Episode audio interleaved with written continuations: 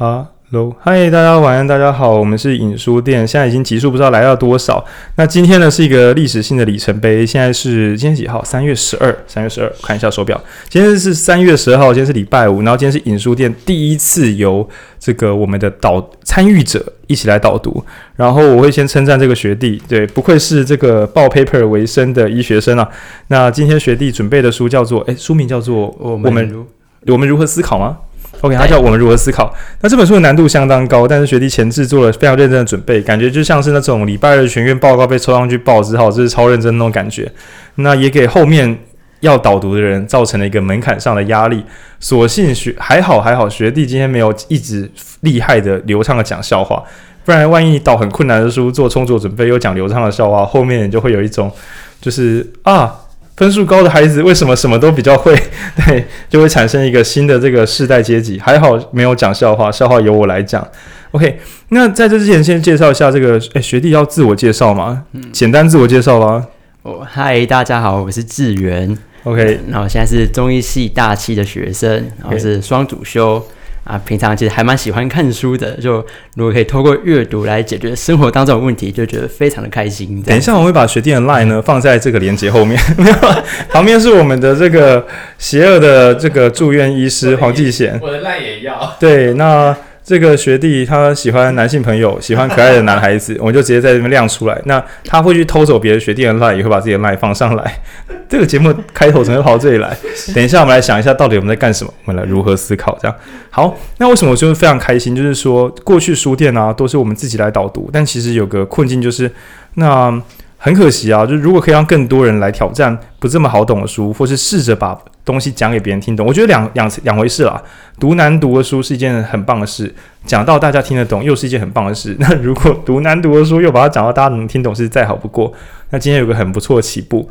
对，不知道能够持续多久，没有在展示这个悲观。那也很感谢今天听 Podcast 的朋友，因为有一些朋友是从 Podcast 听完之后来到我们读书会现场，那现在已经有很多，那这都得力于呢我们 Podcast 的这个标题的，我们的这个首页照片是一张废图，就是我们影书店的截图，不知道大家是不是看着这个截图到这里来的呢？OK，好，那玩笑讲到这边，那今天这本书，我个人查完之后觉得很喜欢，在看之前。对，等一下，我们还是要讲一个为什么选这本书的笑话。那总之，它是杜威。那因为之前跟一些单位做实验教育或什么的研究，就哇，听到杜威实验教育之父这样，觉得很厉害。那这本书叫《我们如何思考》，我最喜欢这种听起来很高傲的书名。我们如何思考？如何阅读一本书？听起来都是那种真理之门的终极之书。但是我今天问学弟说，为什么选这本的时候，学弟的答案是。来，学弟要自己讲啊！你为什么选这么厉害的书来读？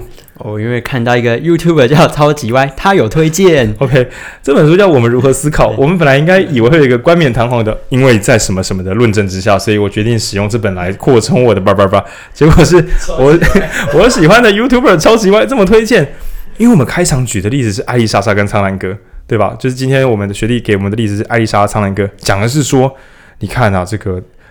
思考能力还是有高下之分，有些人就是自以为可以想懂，但我觉得对社会，那是因为我们可能有更专业的水准。可是我会觉得，就社会大众来讲，你要靠北艾丽莎莎，其实有点严苛，因为她讲了一句话，其实可能会打动全民的心，就是我已经上网 Google 过，而且我已经买书来看，我也不觉得这一定是对的，我还自己做过实验，为什么要这样逼我？如果我们就说，哎，你就思考方法有问题啊，这句话干掉下去，对大多数的人会觉得。啊、哦，专业人士好烦，他们的东西他们懂我们不懂啊，有必要这么凶？那事实上就在于，我们现在讨论我们如何思考，也就是为了重建。OK，两方都有他的逻辑跟道理，我们不能够随便说你的思考不算思考，因为这样子我们就放弃了思考。我们要来思考，你那个思考虽然不够好，但为什么你会这样思考？对，我思考你的思考，绕绕绕口令在。对对对对对，这有点像，我我不不要了，不要了，记起来。我刚刚是随机的，我们要再讲一次。总之，今天我们要回到这本书的本体，对，就是我们如何思考。那等一下，我先讲纲要，通常是我讲纲要。对，学弟第一次来，不要紧张，我不会把内容讲，我先讲一下纲要，然后再让你猜细节。那杜威在他的内容里面猜出了三个大定义，我最喜欢这种很高傲的猜法。他先猜思考的细胞，关键的小元件是什么？再讲思考的骨骼，思考的逻辑是什么？最后讲思考的肌肉。我们如何像锻炼肌肉一样，在日常生活中锻炼我们自己的思考？听起来很像是实用的工具书，但读起来完全不是，就读起来很难。但我会觉得，哇，这就是高级的核心型工具书，就像我们如何呃如何阅读一本书一样，是一本不好读的好书。对，OK，那请学弟先来来自由开始，对免紧张，哎，欢喜讲，来来来，好，那大家好，哎，那相信大家既然会来听这个 Podcast，它多少会有一些阅读的习惯。那其实我们从小到大就透过书本的内容或者师长的教学来获得知识，然后我们一路从国小学到大学，我们就可以解决越来越复杂的问题。那我真的觉得，喂。这边真的是一个地狱梗，就是从小我们好好的读书受教育，应该是能够解决越来越多的问题吧。然后静下心干，好像并没有。没有 小时候想，长大的我就知道我为何而活吧。到了二十五岁想干，并没有。小时候我想说找到一份好工作，买一个家，让全干，并没有。问题越多越多。OK，但我们先不要这么提早批判。理论上我们要学会思考。Len Len。那就是在过程中啊，就会发现说，哎、欸，老师讲的好像都不不完全是对的。那这个应该蛮晚发现的吧？这蛮蛮高端的。就幼稚园的时候叫你睡午觉，不一定是哦哦哦，批判性思考。开玩笑。更高端的是，哎、欸，书上讲的好像也不完全都是真理。真的，真的，真的。那但是我们一方面不能对这些知识照单全收，但另一方面我又必须透过这些媒介来学习。所以解决的方法呢，就是透过思考。所以今天就由这本书来告诉我们如何思考。学弟刚刚讲的真的是一个漂亮的两难。我们不可能不从外界学习，可是我们又不能只相信外面给我们知识。哦，那我们就要自己的判断方针。可是我们判断方针又是从外面来的，所以其实它终究是一个如何建立自己的思考流程。因为没有这个，你说我可以看谁的思考法靠呗？你再给我开玩笑看看，你要怎么确定这个思考法是对的？所以其实杜威等一下讲这套，其实也有。你甚至可以拿这套自己检查自己这套是不是对的，那这还是安全的鉴定方法。OK，但是有这个意识是很重要的。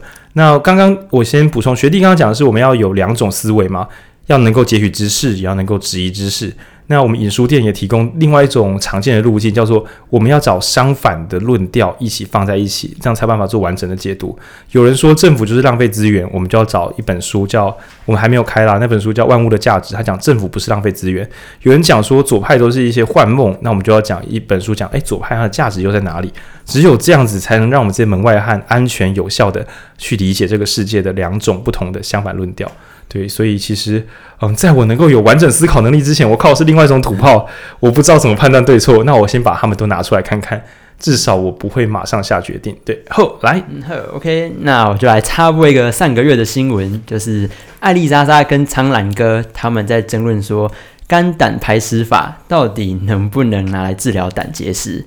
那这个胆结石，呃，就是说我们的胆囊里面，它本身里面就有一些胆汁，那可能因为沉淀的关系，所以就产生一些有点像石头的东西卡在里面。那有时候这个石头被就会被排出来，然后卡在胆管之中，造成胆囊炎或是胆管炎之类的，那就很麻烦。那这个这个新闻当中啊，我们可以看到这两个人都有各自的思考路径。艾丽莎莎，她就是透过书本的内容以及 Google 到的资讯，然后来当做自己的依据。那苍兰哥则是根据自己的医学知识以及一些实证的论文来作为例证。那我相信他们都有经过自己仔细的思考之后，那才开始播出他们的影片。那既然都是思考，为什么我们又可以从中去区分他们的优劣？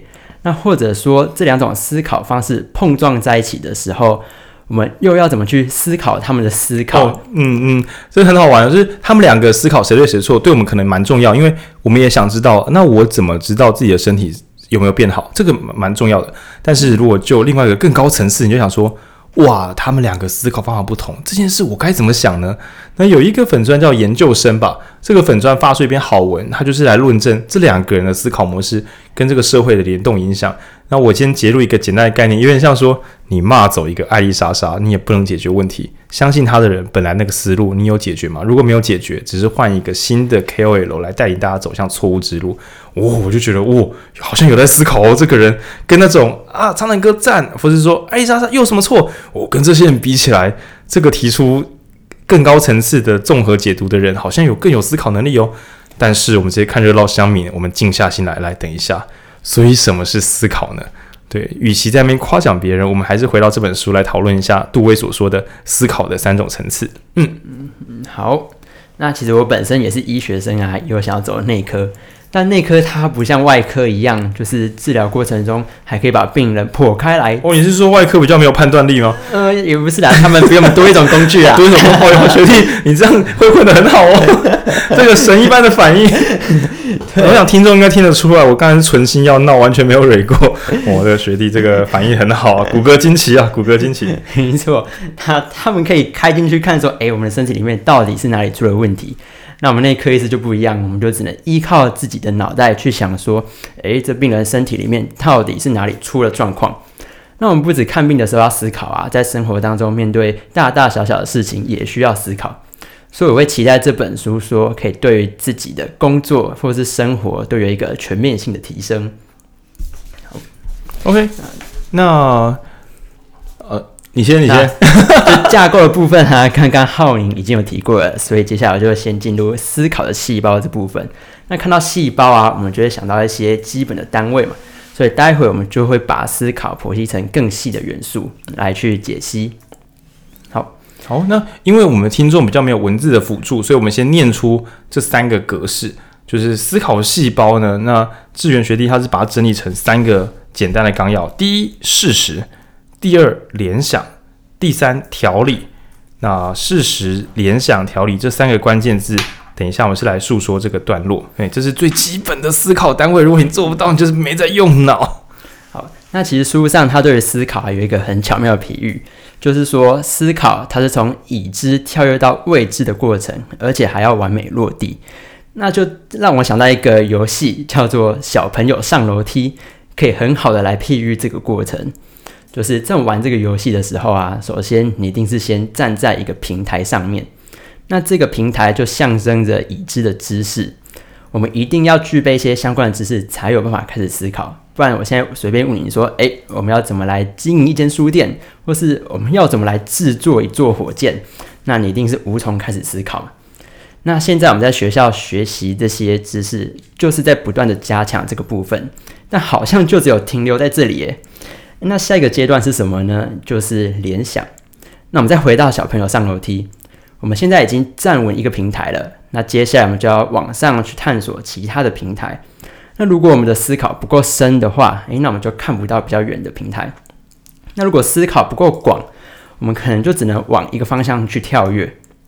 那如果思考不够快的话，那么小朋友就不断的往前冲，然后就跳下原本的平台，那就 game over 了。那就是说，一个很会背书的人，他遇到问题不一定能马上想到解决方法。所以啊，这个联想常常被我们来当做聪明与否的依据。那每个人擅长的领域又不太一样。那有些人擅长数学，所以他看到个题目就可以想到三四种解题方式。那有些人擅长国文，他看到作文题目就可以马上联想到一些诗词或是自己的经验，然后写出一篇丰富的文章。那刚刚还有提到啊，就是思考它有三个属性，跟着就是联想有三个属性，就是速度、广度还有深度。那其中深度又比较容易被埋没，原因是因为就一个小朋友啊，他在学校，他如果想得很深的话，一定要花比较多的时间嘛，所以他在课堂上就比较没有办法及时的反应。那老师就觉得说，哎，那这个学生是不是没有好好理解这个概念？那所以这学生就得不到老师的青睐。那杜威就很觉得很遗憾，说：“哎，这样我们有深度的思考的人，就因为在这个环境下，就变得越来越少。”好，那接下来我们进入第三阶段，思考的条理。那再回到小朋友上楼梯，现在我们已经站好一个平台了，然后我们也锁定好下一个平台。那现在我们要做的就是，我们要用正确的方向以及能量，然后跳过去，那希望可以完美落地。所以它是建立一个已知跟未知之间的因果连结。那我们就来检视一下这个艾丽莎莎的思考，就是她原本就已经有读过《肝胆排石法》这本书了，那再加上她有 Google 到一些资讯，所以我相信在前面提到事实这一块，她应该具备一些基础的相关知识，即使她不是医学背景出身的。那联想的部分呢，他有想到就是用肝胆排石法来治疗胆结石嘛。但调理的部分好像就比较缺乏一些，因为啊，他 Google 到那些资料，感觉都是一些知名人士的背书，就比较少提到说，诶，这个肝胆排石法跟胆结石之间的因果连接在哪里？那也没有实验来证明。那苍兰哥就他有查一些呃实验或者一些论文来证实说，诶，我现在找了一批这个胆结石的病人，那我现在给他们使用肝胆排石法这治疗方式。然后我们再用超音波去验证说，治疗前跟治疗后胆囊里面的石头有没有变少？但他发现，诶，没有。而且他也有提到说，我们用完这个肝胆排石法，大便出来这些一颗一颗的东西啊，其实是葡萄柚汁跟橄榄油发生的皂换反应所产生的皂化石，其实它里面是没有胆结石的成分的。那这个这个思考过程就比较具有条理。OK。那这边呢是今天下午就是在楼下讲的版本，那我必须说这是充满缺陷的。我现在解读给你听，因为所谓的事实是这样子，艾丽莎莎事实是什么？你知道吗？我没有喝葡萄柚，也没有喝油，没有这我的事实是这样，我曾经没有服用，因此我没有排石。我的联想就是我有喝这些东西，我看到了排石，这是两个事实嘛？喝东西跟排石，我的联想就是。喝这个使我把石头清出来，所以我只能说他以为他跳对了，但其实那条线是虚线跟错误的线，就是所有人的思考自以为正确，都是他们找到了自以为的因果，所以我不会说艾丽莎莎没有完成这个思考流程，只是他的条理是虚线，因为他终究是找到他用他的事实加上他的联想，只是啊干这个条理。这个条理啊，所以我不是说他使用肝胆排石法，而是在肝胆排石法中，他已经进入他的思考，他看见了喝这些东西，他看见了这些石头，眼见为凭，以及他看见了这本书，他看见了名人说这是对的。就我过去的经验，这个是提高了胜率。而这些组合起来，它比不上。我们等一下第二阶段会讲骨骼，就是更精准的流程，在更精确流程中，我们可以发现艾丽莎莎的错误。但就一般流程之中，我会觉得只是他的信仰这个连线的地方不经经不起考验。但他确实有掌握事实在做推理，而所有的骗徒全部都要以事实为基础才能够行诈骗之实。你没有事实，你就不能够有虚构的地板，你没有。你没有那些跳跃联想，你就无法找出一个说服人的说法。只是那个条理高手可以破解你。那所以说好玩在哪里？艾丽莎莎刚刚很像是，与其说她做了错误联想，我不如说前面不是说时间不够，嗯，她时间好像够，那深度不够，诶，有道理哦。那广度不够，诶，这个也没错哦。对，他无法判断他的石，他没有去判断这个石头里面是什么，光这个就是深度不够。那他没有想过我的身体有没有因为其他原因所以排出石头来呢？他也没有想过。那所以，然后还有最困难的广度不够，名人说的话会不会错呢？哦，这个麻烦了，这个麻烦了。所以我觉得在深度广度的这个联想上不够的话，我们很可能会提早停下来。我们在无限的混沌中找到了一组答案，嗯，这是对的答案。因为我没有想过有第二组，那就是在楼下演讲的时候，我们很认真去抨击一个啊、其实有一本书我们之后会导读，诶，我们导读过了吗？诶我们还没导读啊，刚我们导读过了，是戴伯特作者，就是那个叫什么斜杠思考。那那本书的作者千交代万交代，剃刀定律是一条废物定律，因为它很有名，那大家常常侦探小说常拿出来讲，最简单的答案就是最正确的答案，然后就是斜杠思考里面讲说，不，这就是最危险的事情。世界这么复杂，怎么可能是人为物呢？一定有神，就是这种一二三跳过去，一个人拿刀，旁边有人死掉啊，就是他杀人。剃刀定律，泄露泄露你的剃刀定律。我喝了这些东西，所以我才排出石头。没有喝，我不会排这个东西。哦，我觉得身体变轻松了，肝胆排湿法。所以事实上就是这些很捡来的事实，加上单向的跳跃，然后最后那个那个连线的条理，哦，被责。然后就做出了好像在思考，所以最恐怖的不是没有思考，最恐怖的是好像在思考。只有乍看在思考的人才能够达成最大规模的诈骗。比如说做，对，挖矿吗？不是不是不是不是，我本来说，比如说有药学博士做维他命给你吃，我本来想说会出事，后来想说干你娘啊！对啊，没错，药学博士做的药怎么会有问题？对不对？怎么会有问题？怎么会有问题？这一定没问题的，对。对吗？对。可是那你只要看，你只要看他的那个。等下不要给我讲出是谁，不要不要。对，我不想要剪，我不想要剪答案。商品商品。对。十二罐一定比。好了好了好了好了好。所以这前面这个细胞之难在于，我们最恐怖的是，我们只有这个细胞的三分之二结构。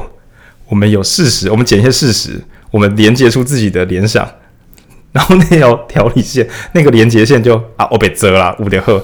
然后联想又只想其中之一，再拿出我们的神秘剃刀理论，把其他可能性斩掉，就出包了。然后我们今天书店楼下举的例子爆干烂，但我很喜欢。你回家的时候看到你的另一半跟一个男生或女生脱光光在床上，你是不是联想都是偷情？你看你是不是放弃了思考？你的边缘核全速运转了，我的个你！冷静，冷静。那我们楼下的听众有说，没有说，说不定是兄妹啊。说对对，不不对不对，越弄越大动。那至于是为什么呢？我们今天这个，我只是跟大家讲，即使。这么显而易见有问题的东西，我们都还是启动我们思考。日常生活中又有什么不能够拿出来细细深思呢？变鸡汤文。好啦，这个例子是为了给大家一个强烈的印象。对，下次看到另一半跟别人脱光抱一起的时候，不妨先静静的思考一下哦。嗯，如果能做到这点的话，对，什么药理博士卖维他命，你也会觉得，嗯，说不定有别的可能呢。好了，今天这集由我负责了，跟学弟没有关系。好，来来，接下来是思考骨骼，可以说是小时候课本有教，我都当笑话看看。长大发现这就是一切的奥义。各位朋友，长大之后回去买国中课本，你会发现写的真好，里面的东西你都细细的了解，你就是一个合格且成熟的公民。真的，真的，我现在看课本都觉得，可能小时候书读太少，只有读教科书。现在长大回去看课本，就觉得，干，这是高手写的，怎么会这么精要？哦，怎么会这么有条理？然后又有这么多，他有很多话想说，但他讲出来学生看不懂，所以就。隐隐约约的讲，隐隐约约的讲，然后大概有个正确的轮廓，看真的是不得了哎！好好，不要讲偏了，讲偏了。来来，骨骼骨骼。好，那在思考骨骼，我们待会会提到思考的五个步骤，你就先简单提一下。那分别就是发现问题、定义问题、大胆假设、套用假设以及小心求证。那在解释之前呢，我就用一个诶我们医院常见的案例来当做分享。那比如说，今天我某天肚子痛，然后我走进医院。那今天医师经过详细的问诊，发现说，哦，我是右上腹痛。那肚子里面有很多器官啊，可能有肝啊、胆啊、肠胃啊等等。那在右上腹啊这个位置，正好是肝、还有胆、还有胃的位置。所以接下来就可以根据这三个器官，然后去做诶可能性的诊断，比如说诶是不是有肝癌，还是有胆囊炎，或者是有胃溃疡。学弟今天楼下举的例子很好玩，他说他小时候容易肚子痛，然后阿公就给他喝一些草药，所以他读中医系没有啦，但是因为他后来肚子痛没有好，所以所以他读就是双主修要读医学系这样，就是跟家庭有关这样。然后很好玩的是发现问题巴豆田啊，那所以我们就。没有思考流程，你知道？发现问题之后直接解决问题。其实很多商管不是怎么讲，很多书都有我们要发现问题，然后解决问题。但在杜威看来，就是说修蛋姐的修蛋姐，你们要不要静下来动动脑？发现问题，定义问题，大胆假设，然后验证这个假设，然后最后小心的去做出实验，然后找出确定我们对还不对。那我觉得光定义问题就会已经打死大家。比如说肚子痛啊，肚子痛就是我现在开玩笑啊。给他止痛药啊，OK fine，你把疼痛定义为一个不用处理、不会死也不会怎么样的东西，因此你觉得给他止痛药。但是今天如果医师的定义是，等下等下，这个疼痛会不会是一个慢性要处理？这个会不会造成长期的负担？在种种的判断之下，他决定再给一些其他假设，而不是说发现问题随便定义解决问题不行，把这五个流程跑完会比较安全一点点。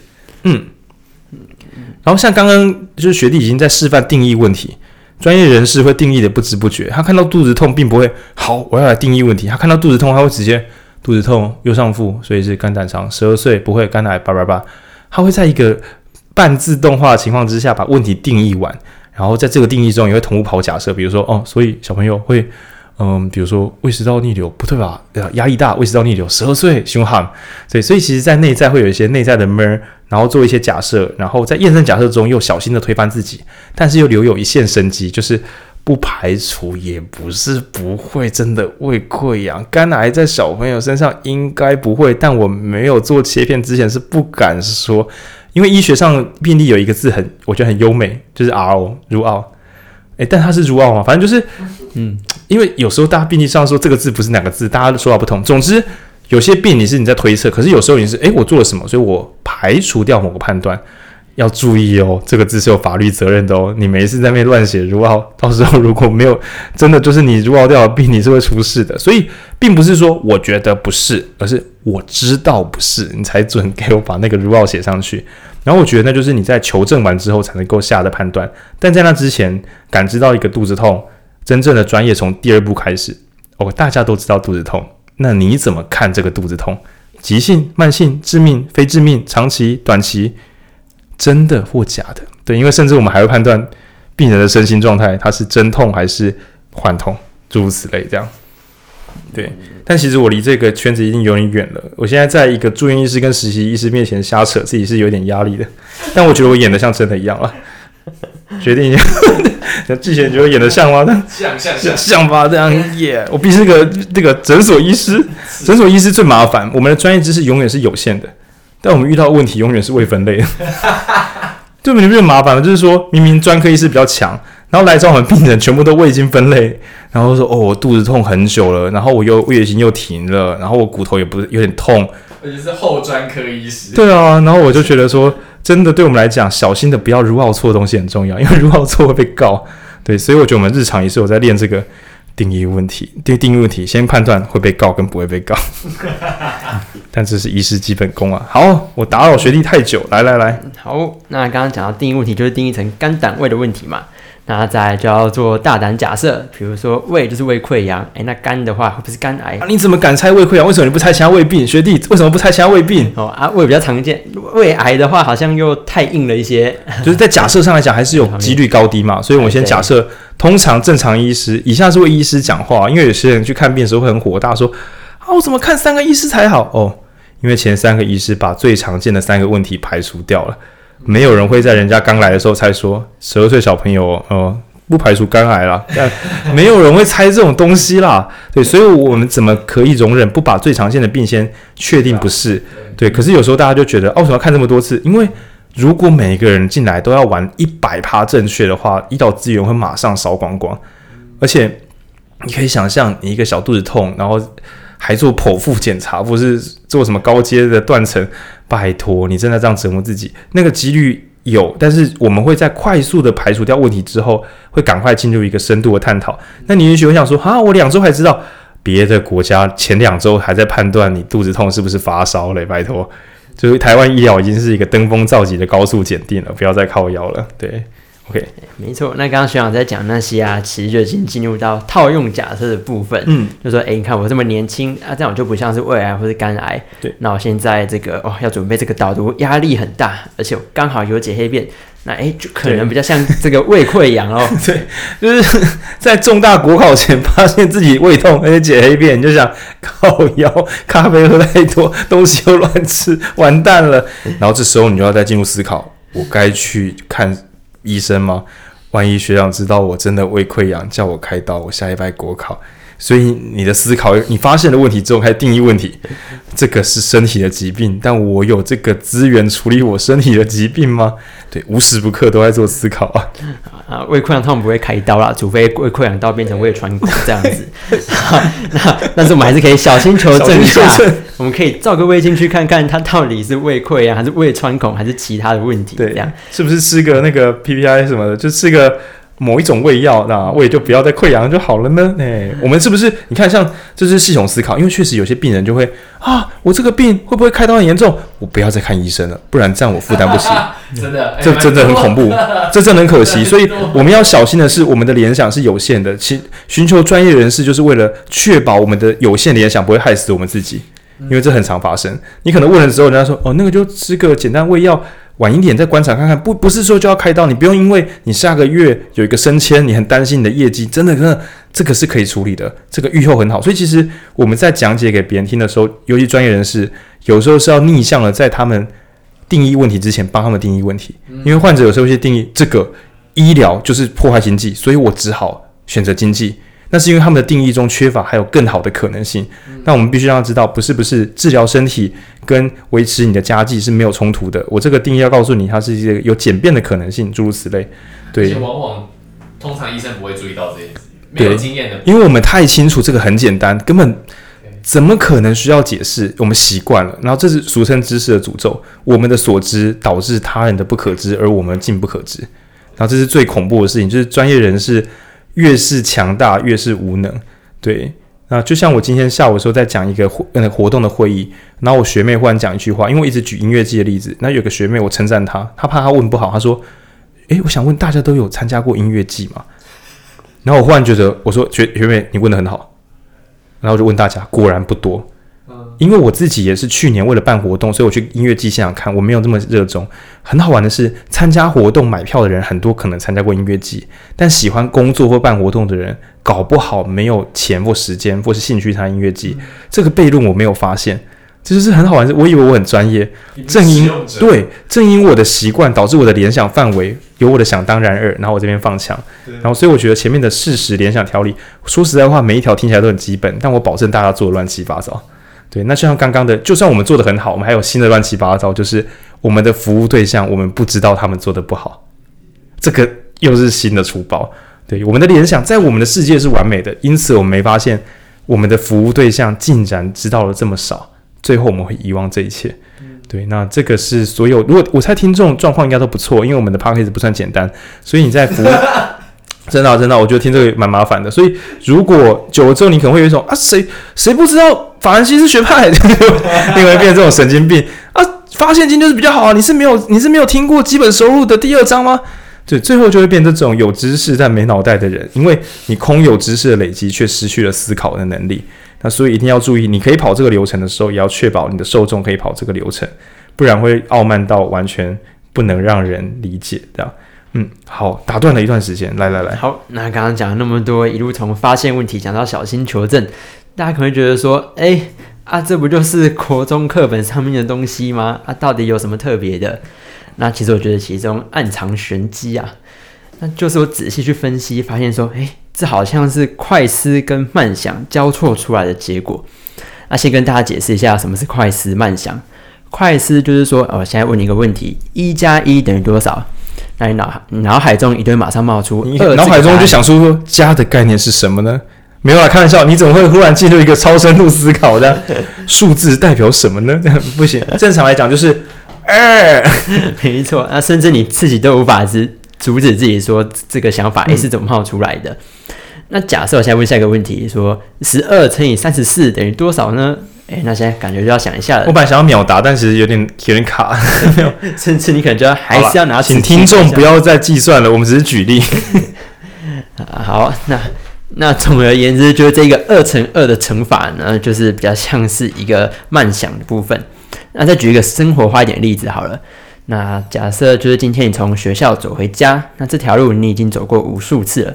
所以今天你走这条路的时候，你可以边走边划手机，然后是边走边想其他事情，然后到某个时候发现，哎哎，我被车撞了，然后你就开始思考，生命是为了什么存在呢？哎，你怎么会在这种时候忽然进入一个发现问题的流程？干超怪的，原来是撞到我，为什么这样想呢？啊，因为我撞到脑子了，后设思考，然后再进。对，抱歉，我举了一些都是冷僻的笑话，笑得出来，听众应该知道我在演什么，所以，各种思考法的组合。我们正常一点，正常一点，正正常一点，就是说，哦，我现在哎走回家了，哎，我怎么突然走回家了？自己都没有感觉。嗯，那如果说你今天在走回来路上发现，发现有军队全副武装在你的门口，哎，那真的，那你真的不轻松哦。你真的开始想，OK fine，我发现问题了，开始定义问题。我现在即刻会危险吗？还是我不要动声色会比较对不对？然后你的脑中开始进你的小剧场，就是那种。发现某些跟日常生活不一样的时候，通常就是我们启动思考的时候。嗯，没错。那这时候你就开始进入了慢想的阶段。没错，时间整个都像慢了下来。对，你想起第一次就是爸爸带你去看行刑枪队的时候的。你的慢想，那是那个《百年孤寂》的开头。对，你的慢想忽然有点慢哎。对对。进入冰块融化。进入冰块融化，想起第一次摸冰块，觉得啊是烫的的。对你的，是因为你过去的事实太多了，导致你在联想时喷的有点远，读的越多，想的越乱。世界名著，对，编出世界名著这样。对，想起那个下午了。好，好，但但其实这边在开个玩笑，是说很多人是日复一日的过生活。我们先不要讲什么有军队在你家门口，光是你能不能在每一个回家的时候感觉到世界有变化，不值得思考，这就是一个聪明人跟敏锐的人的一个非常显然的征兆。对，就像是你可能在读某些书的时候，大家就哦书书书，然后你可能看说，哦干这个地方我没有想过。光是能够看出别人没看出，或是作者没看出的，这都是非常高阶的无穷无尽的发现问题的能力。那刚刚下面是有个听众他问一个好问题，我猜你应该要听这集，我们在哪里来引用一次？他说：“可是我发现越多问题，我好会不会导致觉得生活过得更困苦，对吧？就是我没有让我变得更好，我反而发现这些东西让我觉得哇，那现在怎么办？那我就跟他说，嗯，这问得很好，因为呃，我觉得定义出问题之外。”我们刚刚发现的是发现问题嘛？可是我会问自己另外一个问题：我该怎么做呢？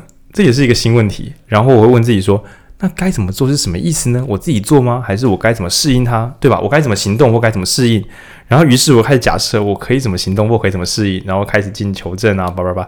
所以其实我不只是在发掘问题的时候花力气思考，我在解决问题的步骤跟能力我也花力气思考，因为我相信我锻炼发现问题的能力，我就会更敏锐。但我发觉自己解决问题的能力，我就变得更强韧，两者都非常非常重要。那我也稍微武断一点点啦，因为我知道这不完备。我个人从过往的经验中觉得，社会科学或哲学的书比较擅长发现问题，比如说人类为什么会变现在这个样子，思考是什么，怎么样能够彼此沟通，或是为什么我们不能彼此沟通？所以大多数这种问句，我们怎么样走到今天这步，来给出一个。建议或假说，但并没有呃假说为多。可是商管相关的书，因为大家就是我们要听问题在哪，我想知道，所以我要怎么卖。所以商管的书好像较多是如何解决问题。那好玩就在于商管书的解决问题，可能并没有办法很有条理的回到世界的上游。比如说，一切的问题并不是我卖的不够多，是我们生活要的太多了。我们卖再多东西都没有用，因为赚到的钱都会花掉，因为我们过得很痛苦，所以我们把钱花掉。问题不是赚。而是怎么样好好过日子？可是商管书比较少会跑到这个路线，因为它会变成商管书的类鸡汤，或是商管书的奥义之书。大多数都是解方。嗯，那当然他也会很认真的发现问题，比如说为什么卖不好？哦，因为你没有打动人心。对，开始定义行销是什么。然后确实很多书也会跑出发现、定义、假设，然后验证，然后最后再求证。但是不同类型的书又有它各自的书系的弱点跟强项。比如说文学书，我觉得他们擅长挖掘符号。我们所感觉不到的人的情感，他可以在文学书中感文学的书中感受得很好，但他不一定可以教你怎么样做好你的工作，这不是他的任务。但他可以教你怎么样理解人跟人之间的相处，这可能是商管书不教给你的东西。那所以最终我很我在刚刚学弟给我这两章教学，就是说事实联想跟条理，然后还有骨骼这五个段落，我会觉得嗯。过往以前看书时，我都会想到我的事实就是我生活想要变得更好，想要变得更聪明，这是我现在的事实。以及看书听之后变聪明，是大家都看书，这边有书。可是我的联想就是我要一直看某些书，我才会变聪明。但我没有想到，不，原来那些我熟悉跟不熟悉都会完整的建立我自己。那甚至当我这样想时，我就发现，嗯，看书不会让我更聪明。刚刚我把所有的注意力投注在书这个扫射区，书之外的聪明是什么？啊，是实践。那我就在问自己，会不会还有一区的楼梯板我都没看过？行动跟阅读之外，还有没有什么东西会让我变聪明？然后我想啊，思考，直接进入自己的内在反思，从外面得到的知识，从行动得到的知识，最终从内在的思考得到的知识。那也许还有更多可能性，但我会记得，嗯，我还我给我自己一个大绝招，我已经有三片楼梯板，一个是阅读。书也是，电子报也是，YouTube 也是，看别人的东西学会东西。第二个是行动，用验证来学会这个世界。最后是内在的思考。然后我还将第四片我所不知道的其他方式，我留的这一片，确保我不会骄傲到以为这就是真理啊。那我就觉得赢了，赢了，赢了，这应该是稳了。对，这是我从前两章得到的综合组合。那刚刚讲的听起来这么困难，但是。日常生活中，你所惯用的任何一招，它都会影响你的视野，让你看着你眼前所会的技术。那就是商管书俗称的，你有一把锤子，什么东西都变钉子。这把锤子就是你最大的问题。对，所以就变佛家的明心见性的那个。嗯、好了，这边有点聊聊得有点远。那之前也有别的听众问我说，愿不愿意导读佛经？那我说，我觉得那很棒，我对那个是有很大的好感的。可是我们书店太执着于完全看懂的东西才能导读。嗯。可是佛经它的总知识量跟技术量太高，我们无法一次导完，因此我不导读，这是我的盲点。也许我该从佛经的某一个小段落，然后认真的聊这几句话，就是一小时，那也是很美的。那等于是我们不断的在确认自己有没有未知边界尚未突破，因为所有没有去过的地方，可能都是我们的盲点。那我觉得加上刚刚的内容组合起来，会让我觉得赢了啦，赢了啦，干，杜威太屌了，对，就是这种屁孩式的宣言的。而且你刚刚说什么，就是有有些人发现越发现问题会越发现越痛苦，嗯，就是佛经。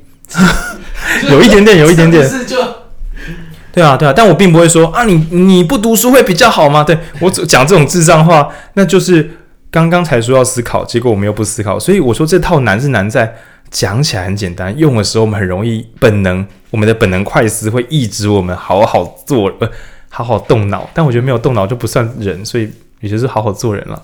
对，真的难，真的难，大家也不要太过严苛。嗯，呵，这五个步骤啊。所以这还要一一讲解嘛？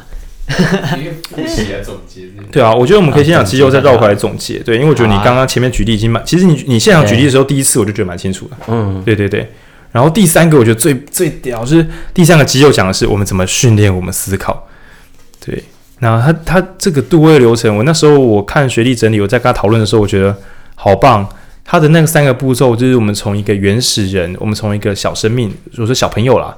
从一个原生的孩子开始行动，然后到一个可以使用声音跟语言跟别人沟通。我这边讲他他书上讲语言，我觉得包含文字，就是与他人沟通。第一个阶段它叫做活动，第二个阶段它叫做语言，第三个阶段叫做观察。那我们把它翻译就是手、口跟眼。对，很像是一个眼镜的品。好，不要不要再闹了，不要再闹。就第一个所谓的活动是手，就是你这块买的灾。然后第二个语言就是传达给他人的时候，我知道我是对是错，我是懂或不懂。然后第三个观察是，哦，这个就深了。等一下我慢慢来解释。所以大家先记这三个步骤来哦，照顺序来哦。如果是小朋友，不要跟他说，来，小朋友学会观察，干，杜威扒你的头，就是先慢慢来。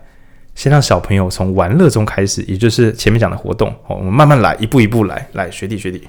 好，那会从活动开始，是因为啊，活动就是开启思考最简单的方式。就想象我们还是一个婴儿的时候，那一个婴儿当然不可能会讲话嘛，那所以就没有语言。那婴儿他也不会察言观色，所以他更不可能观察。那婴儿他就最最喜欢爬来爬去，然后看到东西就抓一下。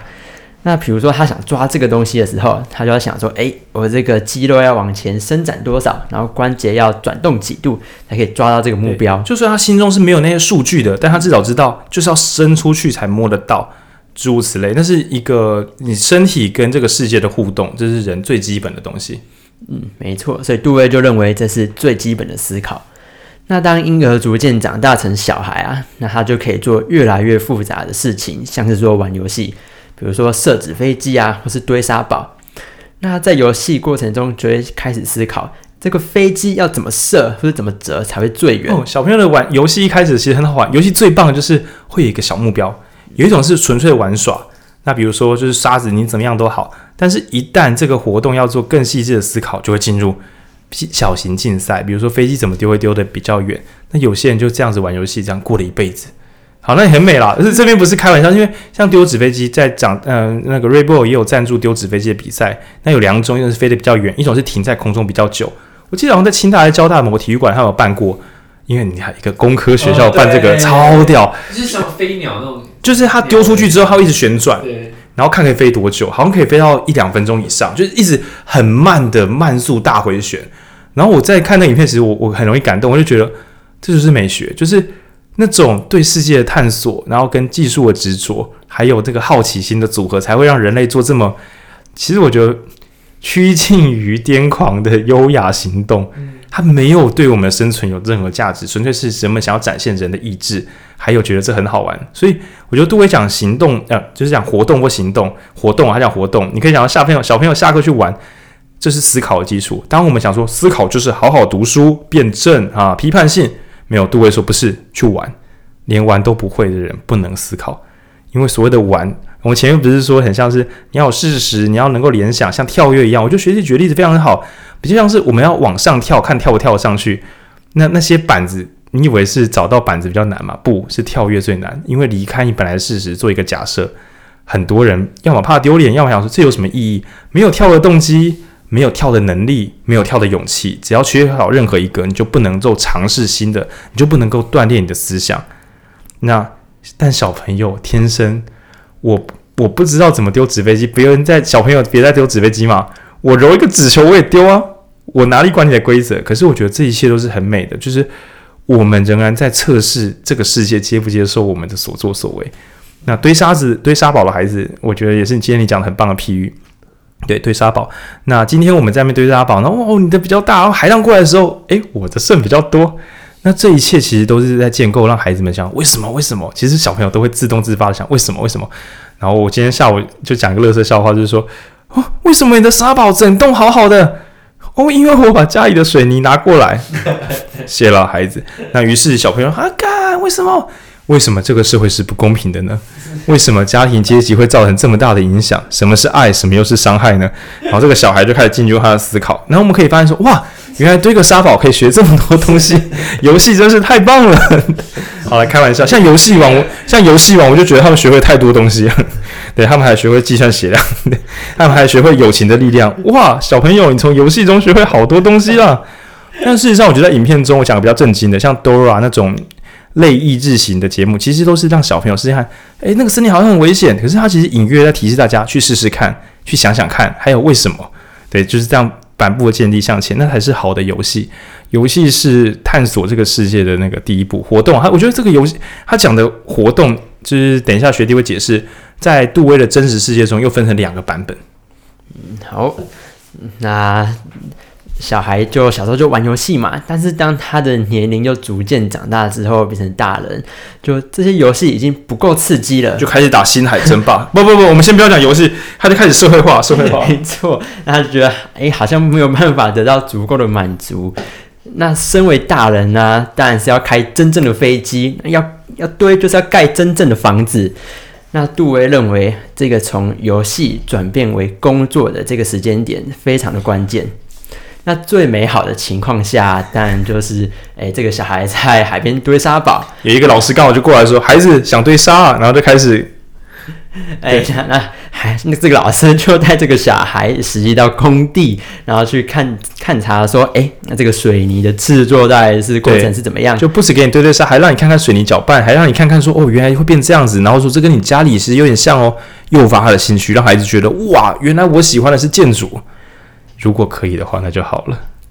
那就会觉得这个就是工作跟游戏最完美的平衡。但现实生活当中，通常都不是这样子的。麦克生说啊，干，你那准备客气这样。然后，于是你的探索世界的这个可能性，你就回去写你的考卷。但考卷，我刚刚不是讲发现、定义、大胆假设、什么验证啊、求证？考卷只教你就是验证你的假设跟求证，就是把你的事做好。对，那这个其实就是真实世界的工作，比较一般的普通无聊工作，通常不会让你玩什么发现问题、定义问题、大胆假设。人家找你来是解决问题，而且解决问题是已经大家都知道干嘛，你就是生产线的一部分，没有让你玩一些思考游戏。那于是我们刚刚理想画面是小时候的人玩游戏，长大的人去开飞机或盖房子，但大多数人不是，大多数人是做一份痛苦的工作，然后把时间拿去玩无聊的手机游戏，然后把这一辈子用完。对，这就是最恐怖的事情。游戏不是游戏，工作也不足以创造价值。那如果想知道更多没价值工作，欢迎听我们前面的 bullshit job，就是狗屁工作。当杜威觉得游戏有价值且成为成人之后，你又可以，你从有意义的游戏进入有意义的工作。但我们换来的是打断你的游戏，破坏你的工作，让你做没有价值的工作，玩没有价值的游戏。痛苦的度过这一生，然后把钱拿去买精神科用药，然后或是嗑药自杀，然后或是乱消费一通，买东西来满足自己，然后但一无所有。对，所以，嗯，我今天在听学姐讲的时候，我是下面楼楼下不好意思讲这么多，怕打断太久。可是我那时候是觉得说太可惜了，就是如果游戏的这个精神可以被保存的话，那很像是我们讲科学家，就是楼下举的例子，就是伦琴第一次拿那个镭射镭那块金属是什么？是镭吗？刚才忘记了。忘记了。对，放买一块放射物质，然后把手照出骨头的时候，那一瞬间他并不是觉得说啊天啊，在干嘛？怎么会放这里？而是诶，怎么会这样？他那一瞬间跑出了发现这个问题，他不是不当一回事，以为是巧合，而是发现嗯，这可以再现吗？这是为什么？于是我们才有了，就是我们 X 光技术也许就这样子推前一百年，不然也许要百年之后才会有人想到这种金属可以拿来做这种事情。那我认为一切的高手，因为技术太过纯熟，他都是在半游戏的心态中完成那些伟大的事情。就是，诶，这还能不能这样？这搞不好可以这样？这个有可能吗？然后他不会觉得这个想法很愚蠢。就像好的科学家说，没有问题是愚蠢的。但是有时候我们都会觉得背口号说，对啦，对啦，没有问题是愚蠢。我还是不要讲愚蠢的问题好了，免得被笑。大家都已经要下班了，你还出来讲这些，是希望大家累死吗？那所以，我们把工作游戏彻底切开之后。我们前面讲的很重要的，你没有发现问题、定义问题或假设，你又何来的思考？那我们把我们的游戏之心整个毁掉了。那于是就发现，我好像可以拥有更多的知识，学会更多东西，可是我从来没办法拿它来改善自己的生活，因为该假设的时候，我的心已经死了。我觉得我，你说我发现问题吗？我只会说生活好苦。可是你没办法下一步问为什么苦？这句话问不出口，因为你觉得没救了，生活就是苦，没救了。我不问，我不想。就我不验证，对，我放弃思考，但人类最珍贵的思考能力，千万不要这样放弃。那我讲这个其实没有价值的。我希望，因为我猜听众朋友或多或少早就能够慢慢脱离这个回圈。我说慢慢这样也不一定可以。那真正痛苦的事情是陷入就是焦虑啊，然后没办法接触好的东西，因为他的心里也没有那个资源可以有耐心的听或看那些有价值的东西，所以也许。嗯，大家知道之后可以多关心身边的朋友，然后也知道这个脉络。对对对对，大家都是辛苦人。干怎么讲到这里？好了，我们来讲语言，来讲语言。好，那我们进入语言的部分。那假设啊，你已经了解一个知识了，诶，那你要怎么证明？首先，第一步当然就是试着。那你说怎么证明是？嗯，证证明什么？哦，证明说，哎，你已经真的了解这个东西。哦，这很重要哦，因为很多爱看书的朋友其实都读爽的。你只是想炫耀，你只是把书的封面拍了之后上 IG 吧，你根本没有读懂这本书吧？对，那你要怎么检验读不读得懂？连我自己都很害怕，就是写一段短文写评鉴，因为有时候写完评论之后，人家说，哎，其实这边不是这个意思啊。但如果你有乐观心，你就想，谢谢你教育我，赞啦。就像我们录 Podcast 也是啊，尬没有拿出来尬聊，哪知道到底有没有读顺？那这个非常严苛，对，这就是所谓的语言。好，那还记得我以前在医院的时候啊，就有一堂课。那那时候医师走进教室就说：“好，我们今天讨论疝气，回去都有念书好。”等一下，先来解释一下疝气，因为我怕我听众朋友听不懂疝气。哦，疝气，因为它也不是一个每个人都会有。我跟你讲，疝气常疝气常常拿来当梗，但是真的知道疝气是什么的人，我真的怀疑有多少。你这个知识的诅咒，你是不是觉得疝气很基本？嗯啊，呃、也不太基本。解释一下，解释一下，就是简单来说，就是在我们的腹膜，尤其是在你你刚刚讲腹膜，我跟你讲，你要被告了，因为你不能够对一般人讲这个腹膜。你的意思就是你器官脱离原本的位置，不是吗？疝气的最普通定义是脱离位置，但是我们最想讲的拿来拿来当梗的疝气是什么？就是睾丸。然后因为一些挤压、一些负压，肚子里的压力不均等，所以本来它应该在我们的袋子里面，然后他不知怎么的靠背，他往上跑，跑进我们的肚子里面。那这个就是疝气。你看我想办法解释，就是从我们的袋子里面往上跑，跑进肚子里面。我跟你讲，谁是解释之王？我教你。我的偶像韩国瑜才是解释之王。他虽然定义都不精确，可是他的跳跃联想跟具象能力真的是当代几乎强到无人能敌。对，然后这边小插播让学弟笑一下，就据说那时候不是讲塞子跟那个旗子，旗子，据说幕僚写的时候不是那个意思，他自己硬要他讲错词，就是一个是旗子，另外一个不是塞子，他把它看错了，然后讲的时候是讲错，然后还硬是凹出。浴缸跟海洋在现场直接凹过去，这是我后台听说的消息。然后我听到第一瞬间，我没有觉得很好笑，我觉得真可怕，真可怕。就是要不是他的基本功太弱，就是我们刚才讲事实联想条理嘛，要不是他的事实基础太弱，他知道的东西太少，他的联想能力跟他的那个论证的那个可很像是真的那个条理的那个连结性，绝对是当代天才中的天才。对，所以我有时候觉得民主啊，大家不要想说啊，就是顺顺利利的。其实很多时候，你看到你看不顺眼，但是有才华的人，你只会觉得他很糟很烂。你没有发现他的才华，就是可以走向你一条你不愿意期待的道路。那就像我想，呃，国民党的信徒应该每次看到蔡英文跟陈时中，都会心里凉凉的，想说，真是强大的对手，怎么会这么强呢？陈时中的记者会，然后蔡英文的胜选或败选致辞。我觉得那都会让专业人士肃然起敬，想说，看真的很会。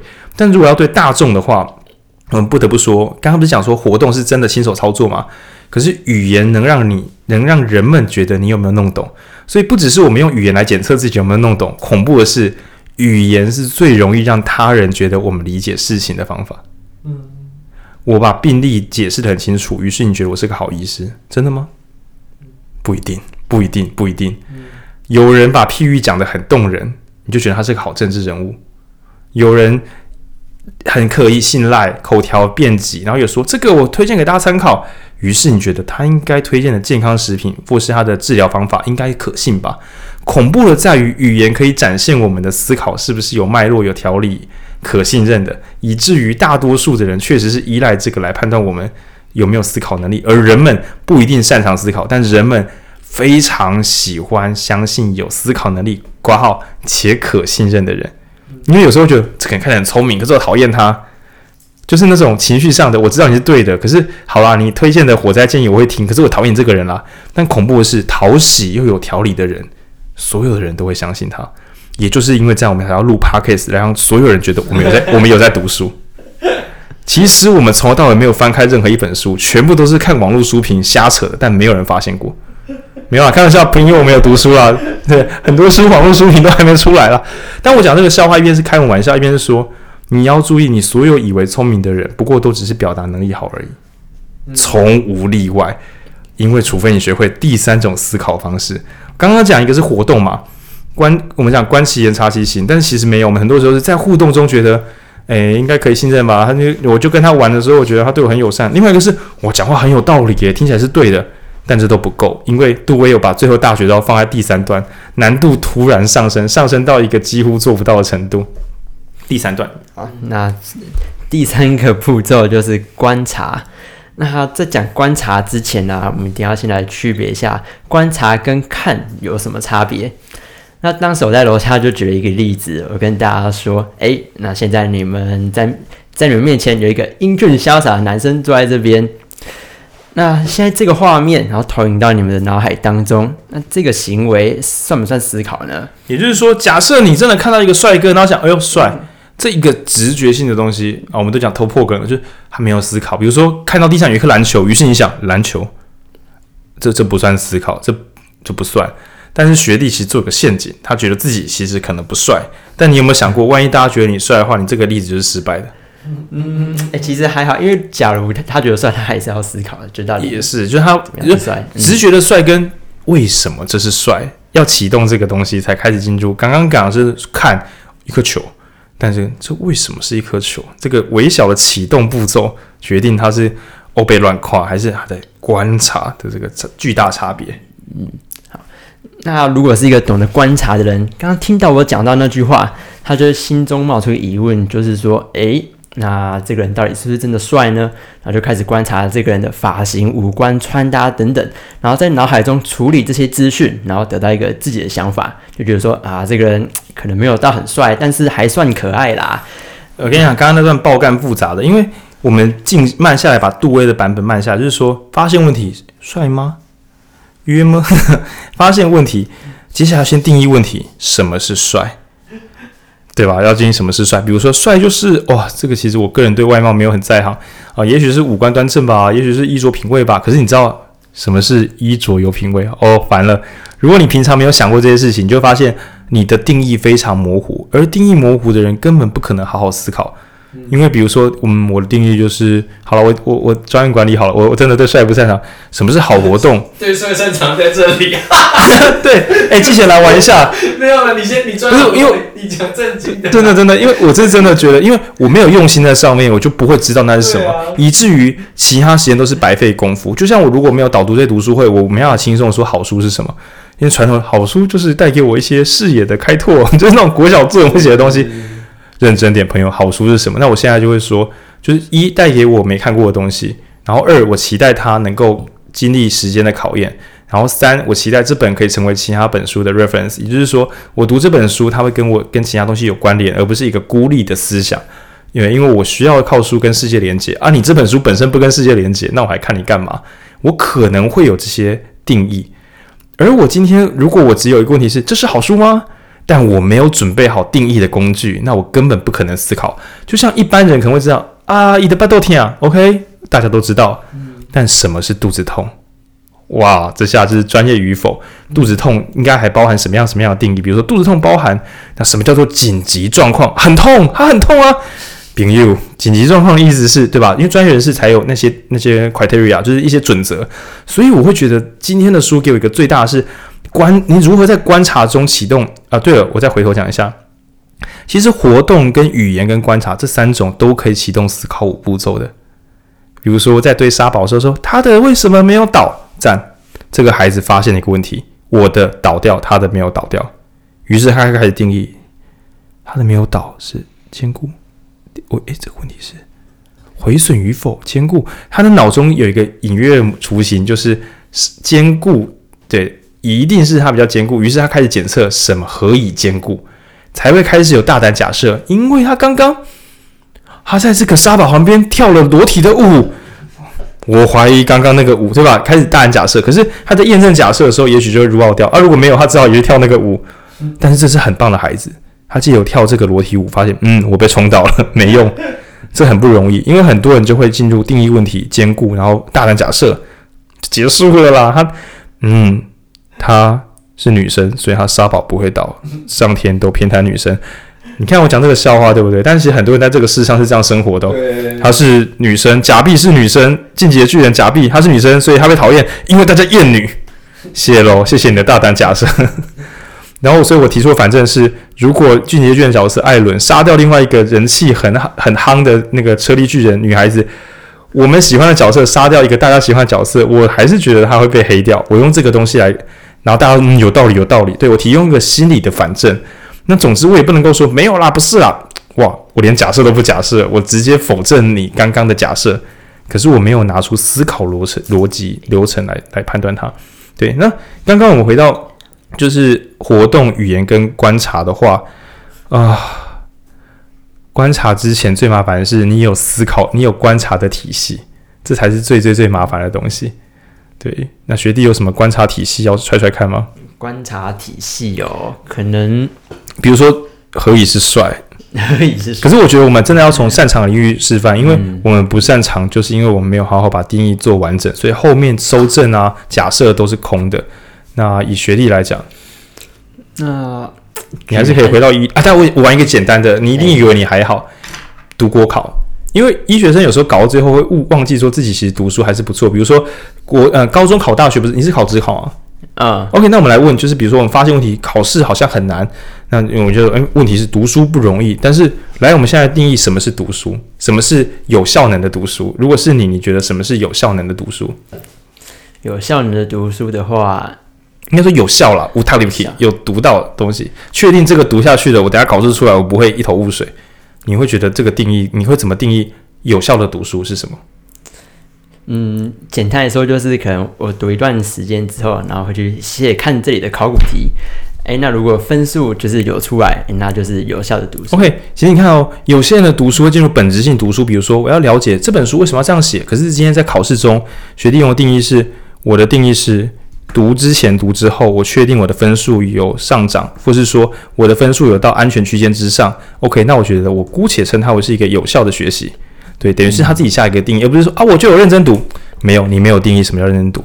你的或是说你有定义之后，接下来就大胆假设，就是你定义完之后说，那我怎么知道我有没有呢？其实学弟刚刚是连续的，把定义就是要分数以要到一定区间以上，然后假设这样应该是对的吧？然后接下来是来感受一下是不是，然后最后跑出来，嗯，我平常的练习跟考试稳，而最终大考成绩也不错。我们暂时相信这一套是有它的有它的概念。那很好玩的事情是我们比较擅长的领域可能会。莫名其妙的组合出一套定义标准，而我们会看着那个定义来确定我们是不是还在线上。那现在我们讲的这个发现定义啊、假设求证这套，我刚刚不是有说什么商管书不擅长发现问题吗？我自己觉得，但是解决问题，比如说那个 OKR 做最真最重要的是，商管书其实在讲执行方案时超喜欢使用这套，尤其是定义问题以及怎么检验我们有没有做到。你就想说，哦、我们这个良率稳啦，OK fine，你怎么知道？要检查，呃，抽样没过，不稳。他们还要加上一些条款，证明自己可能是错的，这样才是好的前进方式。那比如说，为什么现在广告业会很进步？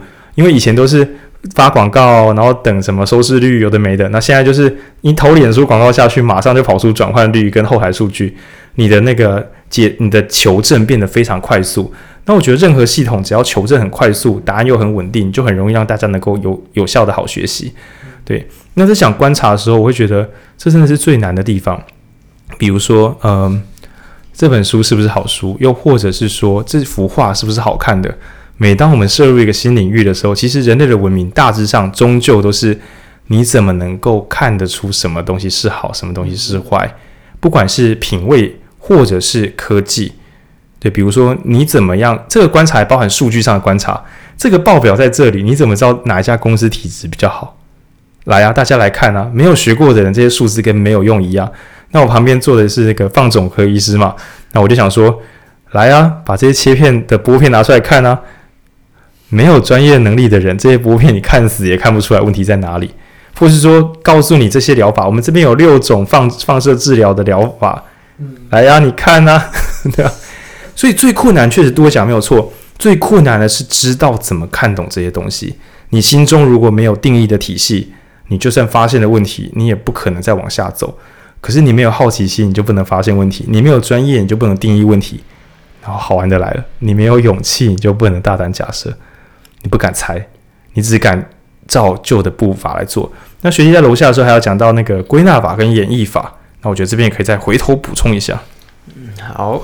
还有办法吗？还是前面的页数？还行，还行，还行。OK，OK，、来来来，好，我们就跳回这个思考的骨骼的第四个步骤，就是验证假设。那验证假设它有两个方式，就分别是归纳法跟演绎法。那我帮它做一个简单的总结，就是归纳法它就是以偏概全，那演绎法呢，像是以全盖偏。那为什么会说归纳法它是以偏概全呢？那举个很简单的例子，就像是，诶，我家养了一条狗，那它有四只脚。那小明他家的狗，它也有四只脚，所以其他人家的狗通通都有四只脚。就是这样，轻轻松松。我的狗四只脚，你的狗四只脚，这世界的狗有四只脚。然后这个就会出现另外一本书叫《黑天鹅效应》，讲的就是这个。从古至今，天鹅都为白色，天鹅为白色，八黑天鹅。那讲的是我们所过去拥有的一切世界。都可能会因出乎意料毁掉我们所有的可能性，所以毁掉我们现在的可能。对，所以要小心哦。就是我们刚才讲归纳法、演绎法，归纳法是拿旧的世界的资料来推想的。那比如说，就是我的椅子做得很坚固，你的椅子做很坚固，嗯，这家公司的椅子都很坚固吧？干，为什么我摔倒？为什么有一个是坏的？对，我们过往的资料不代过去绩效，不代表未来绩效，所以要小心这件事情。对，那演绎法呢？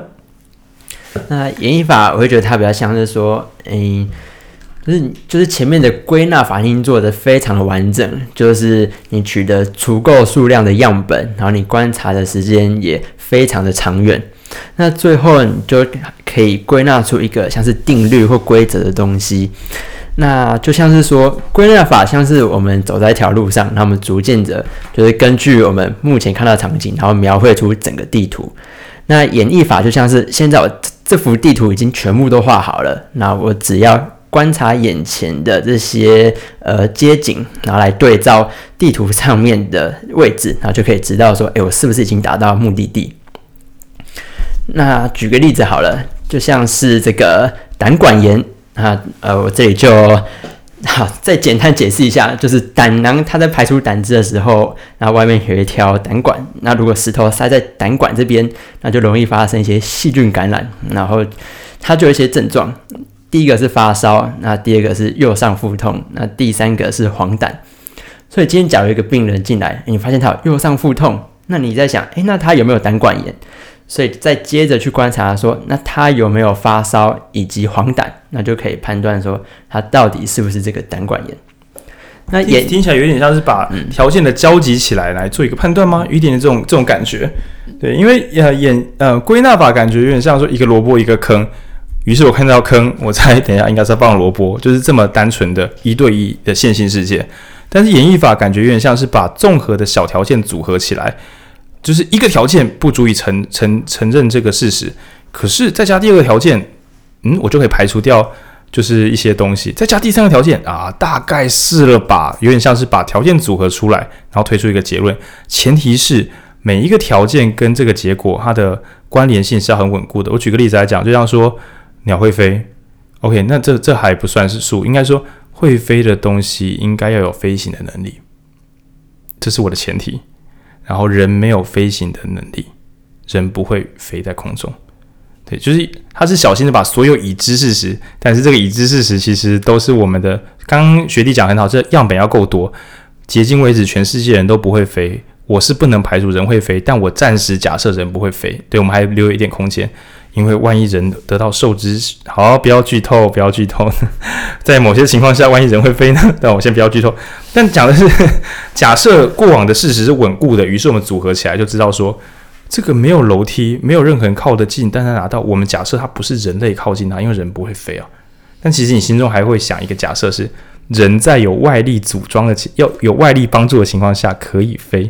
所以你的演绎法如果加了这条，你就加上说有设备的人或许可飞。所以如果无法取得设备的人，应该不会是上这个平台的人，因为那个地方必须有飞行的能力。讲到这边，大家应该可以想象哦，所以演绎法的高手不就是？对啦，就是像那种新世纪福尔摩斯啊，或是怪医豪斯，所有推理剧情的大多数，他们都很帅气的拿出各种演绎法来做一个逻辑的组合，然后去组装。那我想说，大家如果想要证明自己很聪明，然后我们来玩一个更难的归纳跟演绎法。我们可以看到这张图上有三角形跟正方形，所有的正方形都是黑色。